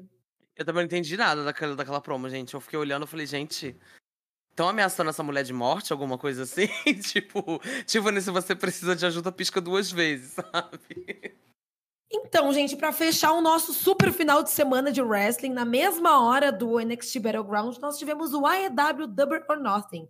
O pay-per-view que, tem, que contou com duas lutas femininas do card e também com um anúncio muito especial da Tai, que vai ser mamãe. Parabéns, Thay e Sami, pelo, pelo baby. Vem aí mais um brasileiro no wrestling. Diva, e, mamãe do ano. Mamãe do ano. Não, agora, agora, tipo assim, quem não tá engravidando no wrestling tá se lesionando, né? Onde? Rapafa. É a nova moda, né? Ou você engravida ou você seleciona. É. Enfim, muitas mamães agora vindo aí no, no wrestling. A, a Thay, a Alexa, Carmela. Nossa, a cegonha tá, tá vindo com tudo. Mas, enfim, retomando agora o assunto AEW The Baron Austin. Vamos começar por Tony Storm versus Jamie Hater, que infelizmente tivemos a confirmação da lesão da Jamie Hater. E por isso, ao invés da AEW fazer uma campeã interina ou um outro torneio, eles optaram por, enfim, já que vai ter um, um, uma luta ali por um belt, vamos dar o cinturão para Tony Storm, né? Eu amo a Tony, compreendo muitos motivos, né? Não tinha muito o que fazer realmente, mas eu achei o, o si muito mal bocado, assim. Achei elas meio divas mal bocadas. Farofa demais, entrava uma, entrava outra, e fazia save, não sei o quê. Se tornou ali um. Não, não parecia que eu tava vendo ali alguém perder um belt, mas sim um pretexto para virar um Six Divas Tag Team. Mas enfim, eu acho que melhor assim do que fazer um outro torneio, ou papo de campeã interina, enfim. Eu acho que as coisas tiveram que acontecer dessa forma.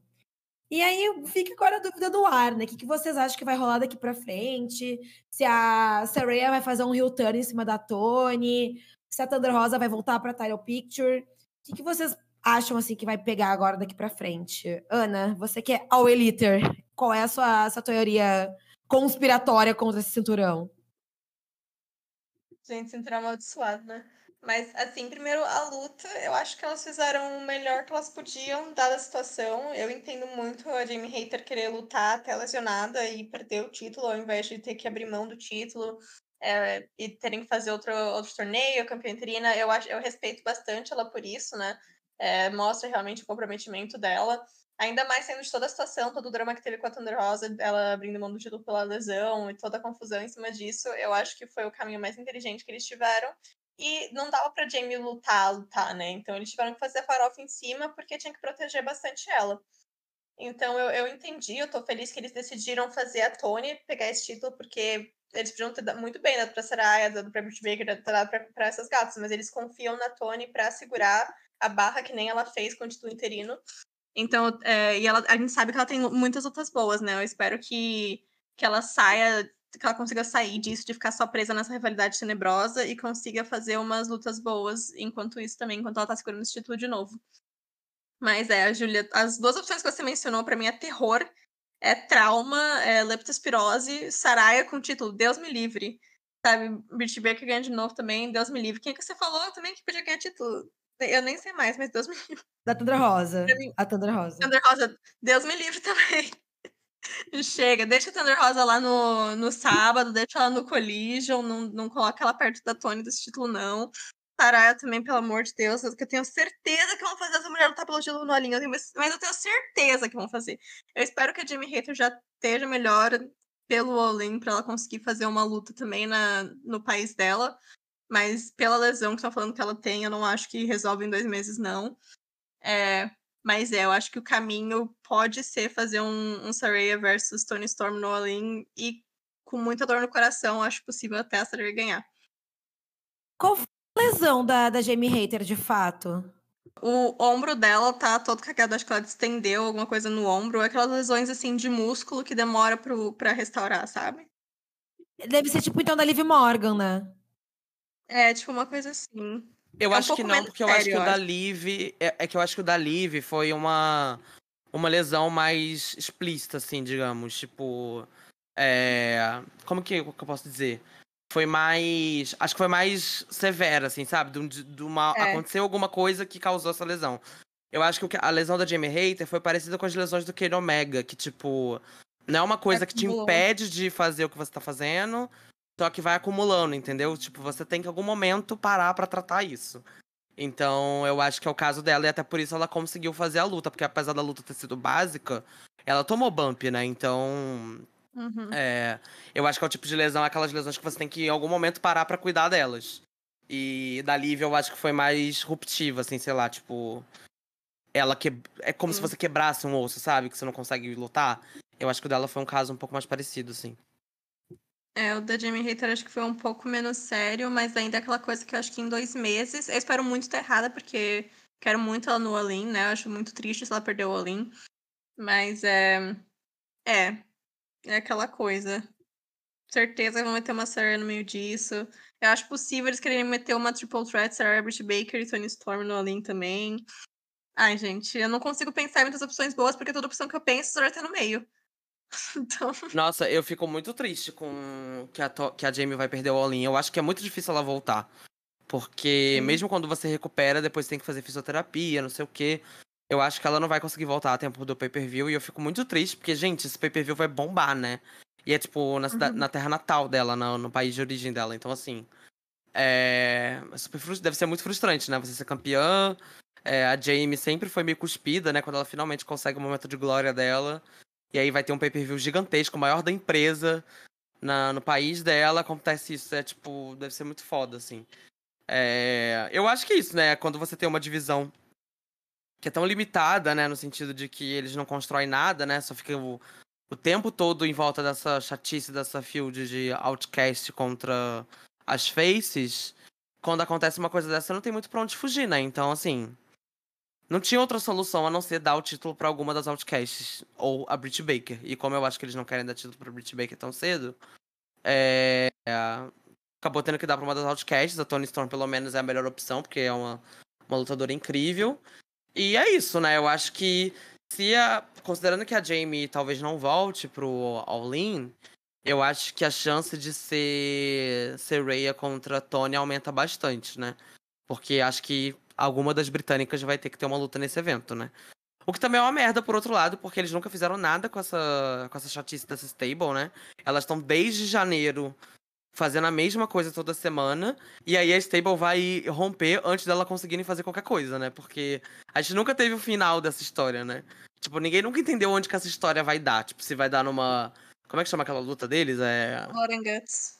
Blood and Guts. Ou se vai dar numa outra luta com outra estipulação. Ou se uma singles das líderes das stables. Sei lá, ninguém nunca entendeu muito onde qual é o capítulo final dessa stable. E aí, se a Sereia tornar na Tony antes da gente chegar no final dessa história vai ser, tipo assim, a pior história do mundo. Desde, sei lá, aquela storyline lá da. Do Team Bad com PCB, com Team Bella. Que inclusive a Saria tava envolvida nas duas, né? vai ser podre se o final foi esse, né? E eu também não duvidaria se a Saria pegasse esse título é, em Londres. É, mas é, outra coisa também eu acho que também é possível eles fazerem uma luta, que nem eu falei, uma triple threat, colocar a Saraya, a Britt Baker e a Tony Storm, porque eu acho bem difícil a Britt Baker não ter luta nesse pay-per-view, sabendo como o Tony ama ela, né? É, no maior pay da empresa, ele vai querer dar uma boquinha para ela também.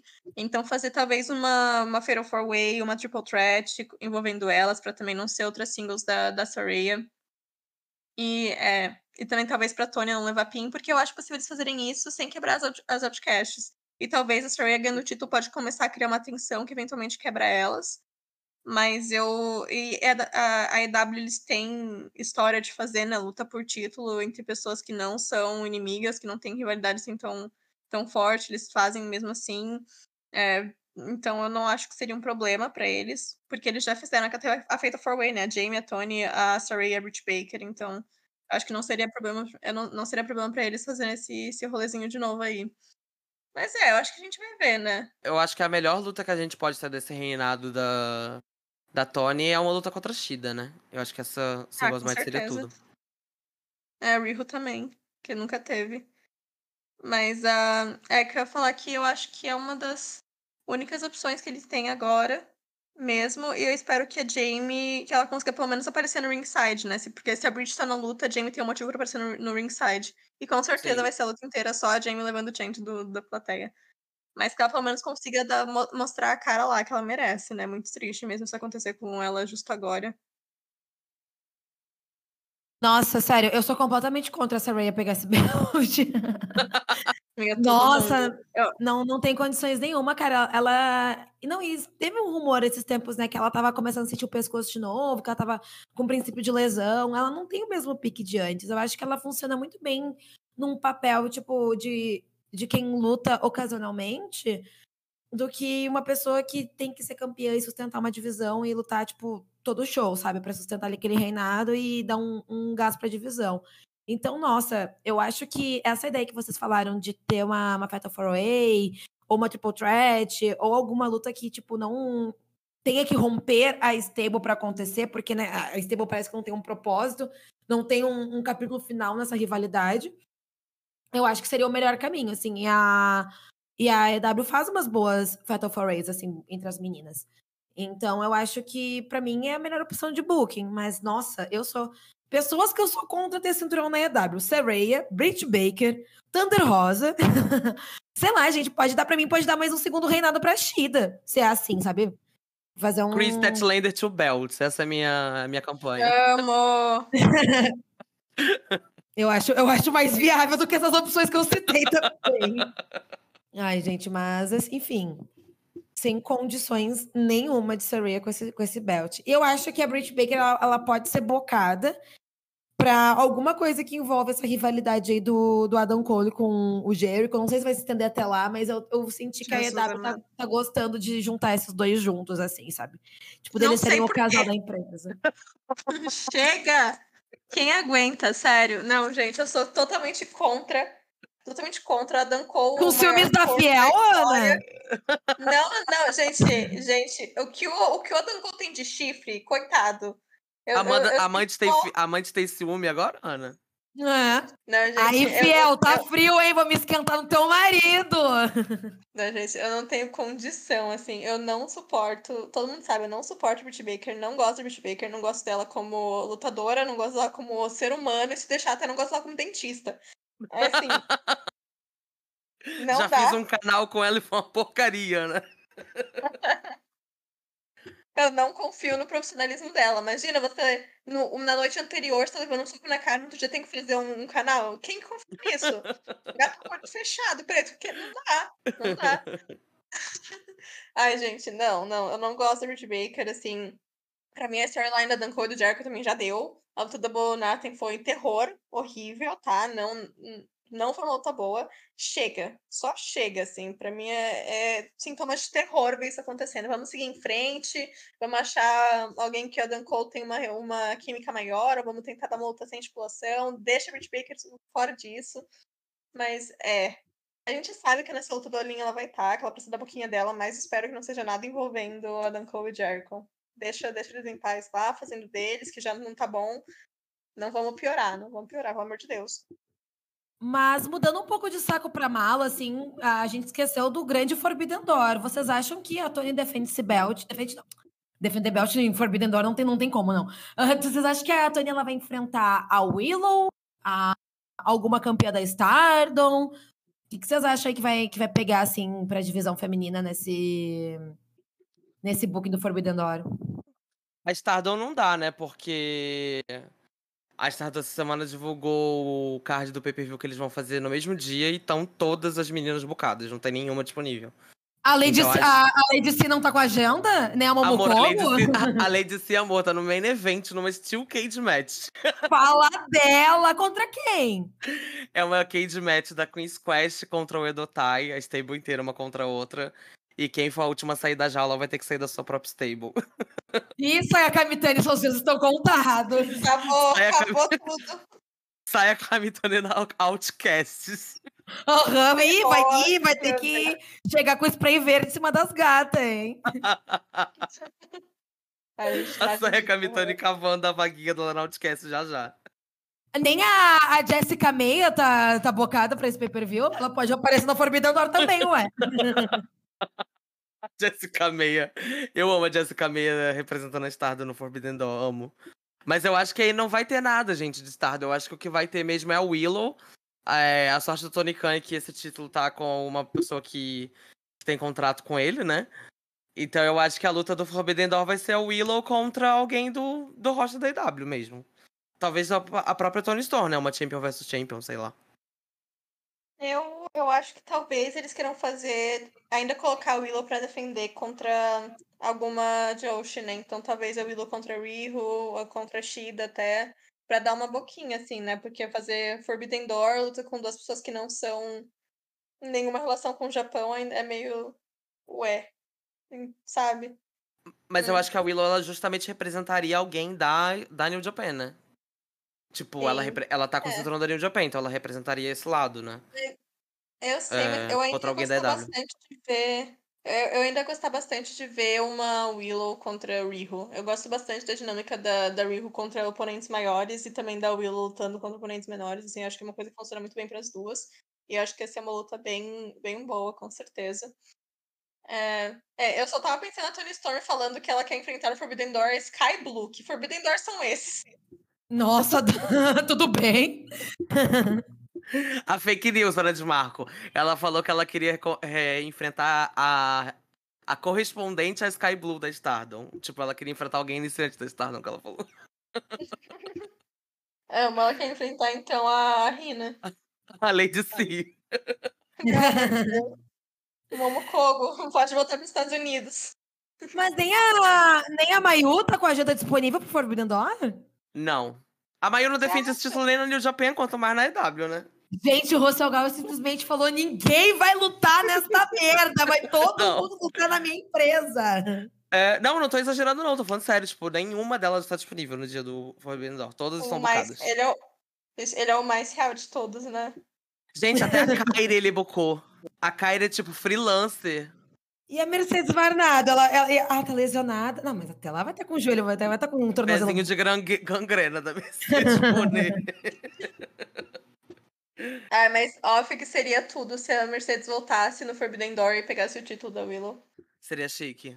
Seria bem chique. Mas, enfim, já que a gente tá falando muito sobre belts da EW, a gente tem que comentar sobre a última luta que teve, né? Que finalmente Jade Cardio vai tomar um rumo diferente na carreira dela. E ela finalmente perdeu o TBS Championship numa luta, ok, zero memorável. Taya Valkyrie lutando na velocidade 0,00025, sempre lerda. Mas que deu pra sentir que era só pra fechar o streak, né? Em 60 a 0, mas aí a grande surpresa da noite que foi o comeback da Chris Statlander, que respondeu ao Open Challenge. E ela fez o seu retorno depois de ficar quase um ano fora, né, gente? Ela ficou um tempão. Quebrou o streak da, da Jade, se tornou TBS Champion. E é isso, né? Nossa, eu fiquei muito feliz com esse resultado. Teve gente que não gostou, mas eu amei. A Jade estava muito estagnada. Muito, tipo assim, apesar do novo rumo para a carreira dela, sofreu um pouco, tirar umas férias, sei lá, mudar um pouco os ares, sabe? E eu acho que a pro- vai proporcionar um reinado meio parecido com a da Atena. Não sei se vão dar uma, uma super field para ela, assim, logo de cara, mas deve vir aí uma série de oponentes, assim, boas para proporcionar lutas legais e a gente vê esse belt sendo, defi- vê esse belt sendo defendido além de lutas de squash, né? O que, que vocês acharam desse resultado, gente? Finalmente veio aí? Ou vocês achavam que a Jade precisava ficar mais um pouco com o belt? Vocês curtiram esse encerramento? Felipe, como é que você se sentiu aí com esse resultado? Nossa, eu amei, assim, o retorno da Chris. Eu achei que foi super bem feito. Acho que o público respondeu super bem. Eu gosto dessa ideia de, de retorno com Open Challenge, né? Eu sempre fico animado, assim, quando acontece. É meio clichêzão, mas acho que sempre funciona. E acho que com a Chris também funcionou super. Eu tava muito. Eu tava todo mundo sentindo muita falta dela já, né? Eu acho que ela tava fazendo muita falta no roster. Que bom que ela voltou. E acho que foi o jeito certo, assim, já voltando como campeã. Porque esse título já era pra ser dela de muito tempo, né? Já tava muito tempo, assim, antes dela lesionar. É, todo mundo na expectativa de que fosse ela a lutadora a encerrar o streak da Jade, né? Então fiquei feliz, acho que ela vai dar uma dinâmica diferente pro Belt, porque ela luta muito bem. Então a gente vai ver outra, outro tipo de reinado agora, né? Diferente do que a gente tava vendo com a Jade. É, a Jade, enfim, não tem muito um jeito ideal pra você encerrar essa streak, porque ela foi muito mal construída, né? Então, assim, ninguém se importava com essa streak, a verdade é essa. É, eu desafio qualquer pessoa a me dizer uma luta memorável da Jade Cargill na EW, tipo, vocês sinceramente lembram de alguma luta dela? Ninguém lembra das lutas da Jade Cargill. É, que pra mim é muito resultado de como ela é mal construída, mal desenvolvida, é, enfim, que a EW dá uma cagada aí nela, tipo, não dá tempo de tela pra ela conseguir se desenvolver, dela se a pessoa não tem tempo de tela pra poder errar, ela não vai melhorar, gente. Então ela sempre vai ficar ali naquela mediocridade, daquelas lutas lá de 3 minutos, 2 minutos, 5 minutos no máximo. Então não tem como ela melhorar, né? E é uma pena porque a Jade Cargill, pra mim, é um talento que a gente não vê toda hora surgindo. Então, acho uma pena esse desperdício. É, e é isso, assim, tudo com a Jade foi meio interrompido do nada, né? Tipo, as berries, era super legal a ideia, cortaram do nada. Aí, quando ela mudou de manager, né? Que ela tinha o Mark Sterling, que foi pro Stokely Hathaway. Do nada o Stokely Hathaway saiu também e voltou o Mark Sterling. Então, assim, tudo meio confuso nesse, nessa jornada da Jade, que deixa tudo muito pouco memorável, né? Então tava todo mundo cagando já pra esse streak, tava todo mundo só esperando a mesma hora da Chris voltar para pegar esse belt, então. É, do lado da Jade não tem muito o que pensar. Eu acho mais. Eu gostei mais do momento por conta do retorno da Chris Statlander. Acho que ela super merecia esse momento e tô muito feliz por ela. Ah, eu tô muito feliz, né? Eu era 100% advogada da Chris Statlander quando eu vi a gente falando, ai, não, a Chris tá demorando demais pra passar, eu acho pra outra pessoa. Eu tava, não, fiquem quietos, calem-se, esse belt é dela. Se a gente tem que esperar mais um ano, eu aguento. E eu espero pela Chris Statlander, porque que nem você falou, Fê, era pra ter sido dela muito tempo atrás. O plano era pra ter ganhado no Grand Slam do ano passado. Setembro do ano passado já. E aconteceu a lesão, né? Infelizmente, a gente teve que esperar esse tempo todo. E foi que nem você falou, confusão. Renato da Jade que tinha tudo para dar, pra dar certo, para ser bem construído. Chegou, sabe, para construir a streak num jeito que quando fosse quebrada tivesse impacto, aconteceu no momento que a gente ficou feliz pela Chris, mas a gente não sentiu impacto, né? A gente não sentiu nenhuma, nossa, caralho, quebrou a streak finalmente. Não, não teve isso. Eu gostei do jeito que foi feito, acho que Hum, eu acho que foi melhor do que terem esperado, foi construído outra rivalidade que a gente sabe que não teria sido boa, sabe? Já coloca o título não da Chris, deixa ela fazer o dela, que ela já tá entregando umas lutas diferentes, lutas boas. A, gata manda muito no ringue. É, mas, assim, eu preciso comentar que eu não assisti o, o Double Nothing ao vivo porque eu tava, eu tava dormindo, né? Aí eu acordo, eu vejo assim, a timeline, vejo spoiler da Chris campeã, fico super feliz e vejo um monte de gente falando: nossa, a luta da Ty e da Jade foi. É, surpreendeu muito, foi muito boa, nossa, que a Jade evoluindo bastante, foi a melhor luta do Renato da Jade, isso cara é fácil. Nossa, vou pegar pra assistir, né? Tem nada pra fazer, eu pego pra assistir. É, assisti, e, e, a primeira coisa que eu pensei é: assim que você sabe que fã da EW não tem muita noção de wrestling feminino bom, né? Que é gente... É qualquer coisa essa luta, foi super qualquer coisa. Qualquer coisa, tá? A Valkyrie, é, sinto muito para as pessoas que gostam dela, mas para mim a gata luta velocidade 0.5. Eu, eu não entendo como ela cresceu no nome do México lutando daquele jeito. É.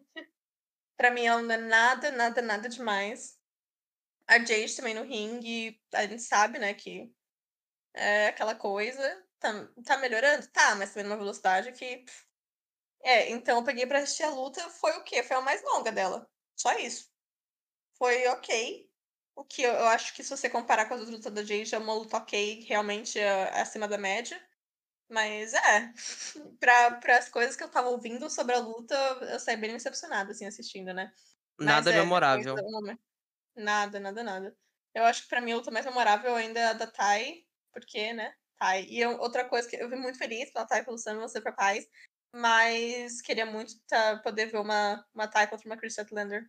Ai, queria muito essa luta. A volta da nossa killer da, da President Joshi. Queria muito. queria muito ver essa luta. Muito triste que não vai acontecer agora, né? Mas quem sabe no futuro. Mas é, tô feliz com a Chris segurando esse título. Acho que é finalmente uma oportunidade de fazer um, um reinado que as lutas importam com o TBS Championship. É uma coisa bem que nem tá fazendo com a Atena mesmo, sabe? Da luta, tem toda semana uma lutadora diferente, mas entregando lutas boas. Ela sendo a eu acho que não precisa dar uma super rivalidade para ela logo no início. Já estão construindo uma coisa com a Taya Valkyrie. Um pouquinho, não sei porquê. Mas é, eu acho que pode ficar muito assim nessa base de, sabe, fazer. Ela entrega luta boa, diferente toda semana com uma pessoa diferente, cada duas semanas. Não sei como. Eles ainda estão nesse plano, né, de só uma luta por Dynamite, então é aquela coisa. Mas tem Collision, tem Rampage, então vamos ver como fica. Mas é, eu tô, eu tô muito feliz, né, gente? Eu tenho que falar. Crystal Lander finalmente campeã. É a vitória para todos. Diva que inspira. Eu acho que a luta desse reinado da Jade que mais me marcou, assim, foi a luta dela contra a Atena. Foi uma das poucas que eu assisti ali. Óbvio que eu não achei boa, não achei boa mesmo.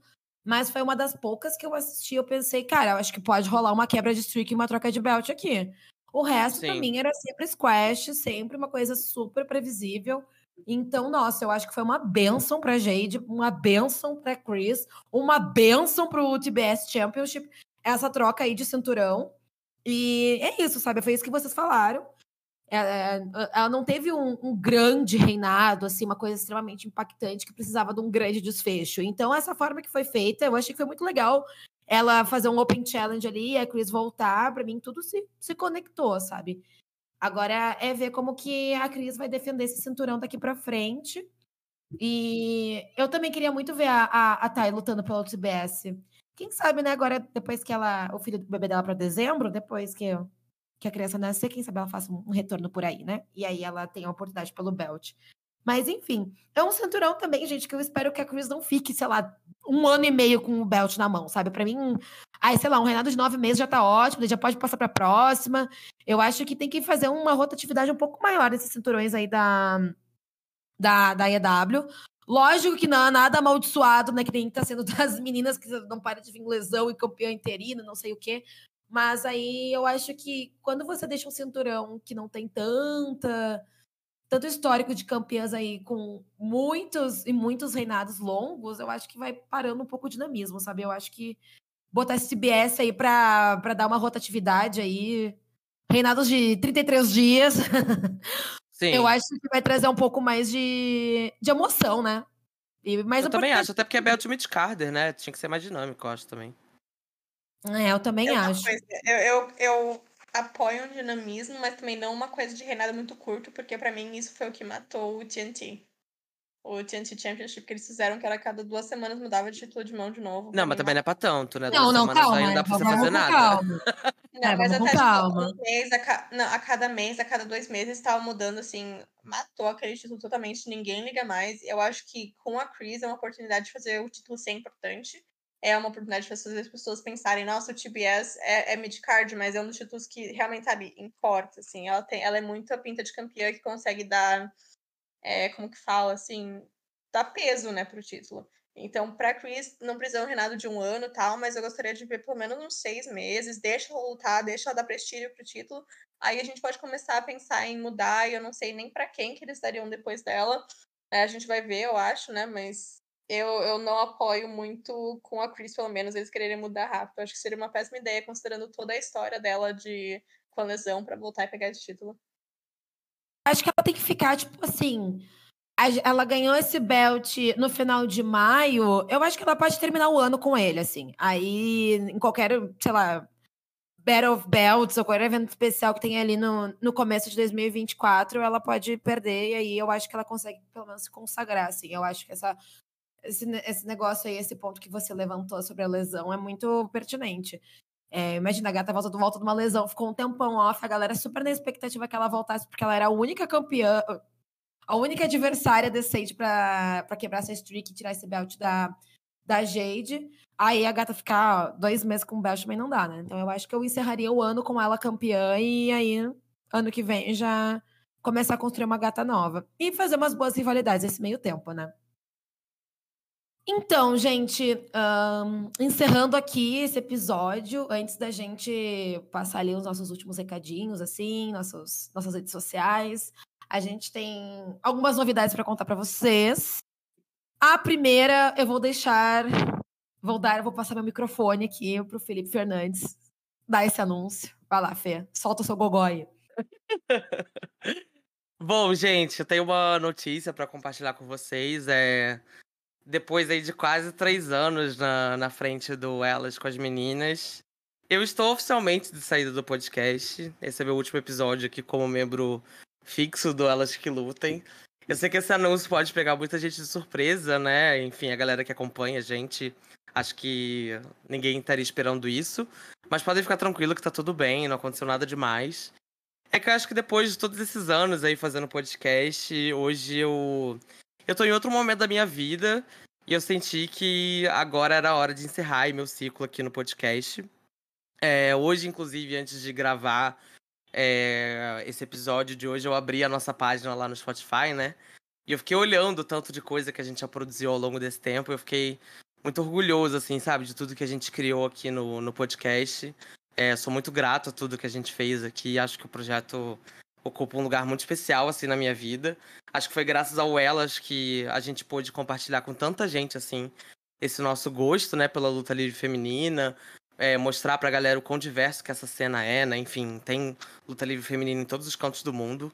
É, eu sempre fico muito feliz quando alguém, algum ouvinte nosso, né, manda mensagem dizendo que foi graças ao nosso podcast, que a pessoa conheceu uma lutadora X, um circuito Y, ou se interessou em pesquisar mais sobre o assunto histórico, né, que a gente abordou por aqui. Então, isso tudo me dá uma sensação de dever cumprido, assim, sabe? De um sentimento de orgulho de saber que a gente conseguiu é, que a gente conseguiu fazer tanta coisa, né? Com muito carinho, com muita dedicação. Uma coisa que surgiu como um hobby, assim, entre amigos, né? E continua sendo assim até hoje, né? A gente não nunca encarou esse podcast aqui como um trabalho, muito pelo contrário. É, gravar sempre foi um momento de muita descontração, né? De, de também aliviar um pouco das tensões do dia a dia, né? De trabalho, estresses do dia a dia.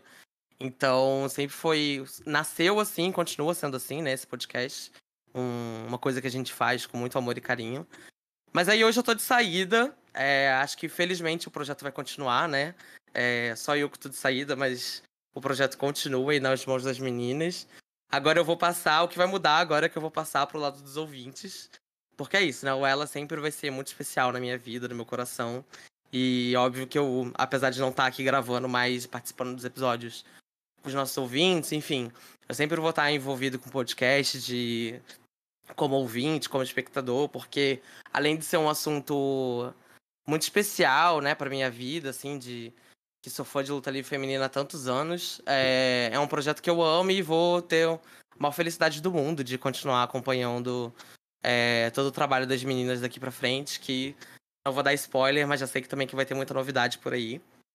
Então, é isso, eu não, não, não vou encarar esse momento como um momento triste, né? Eu acho que mudanças acontecem. E acho também que vai ser um momento de muitas mudanças legais pro projeto, que eu acho que todos vocês vão gostar bastante. Então continuem ouvindo elas, apoiando o podcast. Acho que o projeto é vai continuar sendo incrível como sempre foi. É, e é isso, eu queria muito agradecer, assim, do fundo do meu coração, todo mundo, assim, que colaborou com o projeto até aqui, sabe? Os nossos convidados, entrevistadas, ao Caio, que idealizou o podcast com a gente, é, todos os ouvintes aí que sempre apoiaram nosso projeto com muito amor, assim, sabe? É, é, eu sempre lembro da sensação de quando a gente criou o podcast, né, Júlia? De. Foi um tiro no escuro pra gente. A gente não conhecia a galera da comunidade, a gente não tava no meio do que a galera chama de WC. A gente conhecia pouquíssimas pessoas, a gente sempre achou que o projeto fosse ter um alcance pequeno, e tudo bem também, porque a gente estava fazendo como hobby. E foi muito impressionante como a galera recebeu assim o projeto com muito carinho. E é isso, eu queria agradecer principalmente também todos os amigos que, eu fiz graças ao Elas, assim, que eu vou levar pra vida toda, que eu conheci por conta desse podcast. E por fim, um agradecimento especial a vocês duas, Juliana, por estarem juntas assim comigo ao longo desse tempo todo. Júlia, eu não tenho nem palavras para agradecer, né? Tipo, a Júlia, gente, é uma irmã que a vida me deu, assim, há 15 anos atrás. Fazer esse projeto com você só deixou a gente mais unido, assim, eu não tenho nem palavras para te agradecer. E a Ana, sem dúvida, também é um dos maiores presentes que eu ganhei fazendo esse podcast. Foi graças a ele que a gente conheceu a Ana. Então, por, só por isso eu já vou ser certamente grato. Eu amo muito vocês duas e é isso. Podem contar comigo pro que precisar daqui pra frente. É isso. Obrigado todo mundo que ouviu elas. Hoje eu tô de saída, mas eu sei que o que a gente construiu aqui vai ser para sempre. Ai, gente, depois dessa, dessa despedida emocionante, eu vou encerrar o episódio aqui. Tchau. Um beijo para todos. Não é ser triste, gente. Ai, eu não tenho nem palavras para descrever. Eu acho que esse projeto que a gente construiu juntos sempre vai ser o nosso, nosso bebê, não importa Sim. Ó, o quanto que vocês estejam envolvidos, se você vai estar aqui todo, toda semana, todo dia, uma vez por ano, sempre será o nosso filho, o Filhos de Pais Separados.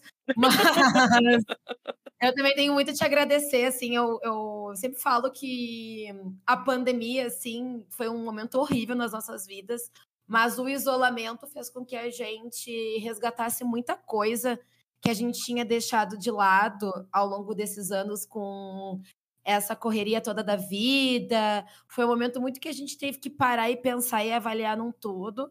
Eu acho que o wrestling foi uma parada que nos deixou muito vivo, assim, nessa época, sabe? Que nos manteve ali. E a nossa iniciativa do podcast, ela, sim, ela, ela surgiu porque a gente voltou a, a acompanhar em tempo real, assim, a gente conseguiu fazer isso que, enfim, o wrestling sempre foi um ponto muito alto na nossa amizade. E é isso, sabe? Tipo, o Elas ele vai continuar, não fiquem tristes, o podcast continua.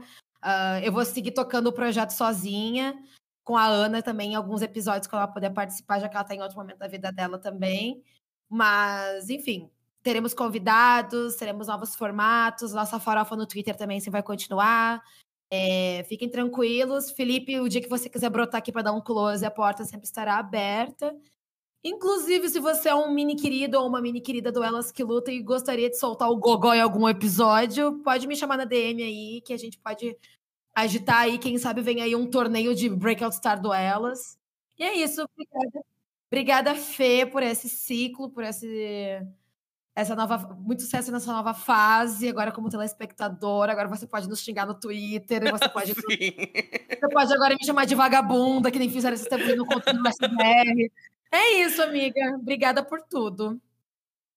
Sim, Fê, muito obrigada. Assim, eu sou muito, muito grata a elas, né? Vocês dois. É, vocês também me acolheram muito numa época que eu já estava fazendo coisa de wrestling, mas eu tava meio perdida ainda no que eu queria, no que eu queria fazer. Eu não sabia se eu gostava muito, se é uma coisa que eu queria seguir fazendo. E quando vocês me chamaram pro elas, assim, tudo isso mudou para mim, né? Abriu muitas portas. E eu acho que não importa o que eu for fazer com wrestling no futuro, o que eu tô fazendo agora. Agora eu realmente tenho uma fase que eu não tô conseguindo fazer muita coisa, mas não importa o que eu for fazer no futuro, ela sempre vai estar no meu coração, assim, é, é muito especial para mim, sempre vai ser meu favorito. E quando eu tiver tempo, quando eu conseguir, eu sempre também vou estar aqui. É uma coisa que eu, eu amo bastante, eu sou muito grata a vocês dois. E Fê também, né? Não tem nem o que falar, né? Eu, agora, Stardom, que virou praticamente metade da, da minha vida, da minha personalidade, eu, eu só conheci por sua causa, né? Quem seria eu sem Saika Mitani? Não, não tem nem, nem o que falar. Então, eu, eu tô muito feliz, é muito sucesso. Tenho certeza que qualquer coisa que você for fazer também vai ser incrível. E a gente vai estar tá aqui. Sempre que você quiser voltar, aparecer, dar uma xingada na Nick Cross, assim, a gente tá aqui para ouvir. Obrigado, meninas. Eu vou aparecer, gente. Eu tô saindo, mas uma vez ou outra ainda vou aparecer por aqui. Fiquem, fiquem tranquilos que Vou aparecer agora como convidado. Vai ser tipo a Trish Stratus das suas cinco aposentadorias. Isso, exatamente. Ai, gente, então é isso. Um, agora, alguns de vocês sabem, alguns não sabem, eu vou viajar as próximas semanas, então o podcast, a gente vai lançar esse episódio e aí o podcast vai ficar um pouco off, mas depois ali em, em época de Money in the Bank, época de Forbidden Door, a gente vai estar tá voltando com tudo. É, a gente está vindo aí com novos formatos, então eu vi que o, que o Spaces que a gente fez lá no Twitter bombou bastante, que vocês curtiram horrores. E aí tá na minha lista também de você, que vocês pediram para a gente refazer, pra gente fazer um episódio na Twitch de novo, já que vocês curtiram aquela época lá na, na Tecomênia. E é isso, gente. A proposta agora é o Elas ele vir mais para as redes sociais, mas a gente continuar com os episódios também. Fiquem ligados, vem aí uma nova era, uma nova fase. E é isso, sigam a gente nas redes sociais, arroba elas que lutem, underline podcast no Instagram e arroba elas que lutem pod no Twitter. É isso, gente. Um beijo grande para vocês. E vejo vocês na nossa próxima temporada. Beijo, gente. Obrigado por tudo. Beijo, gente. Tchau.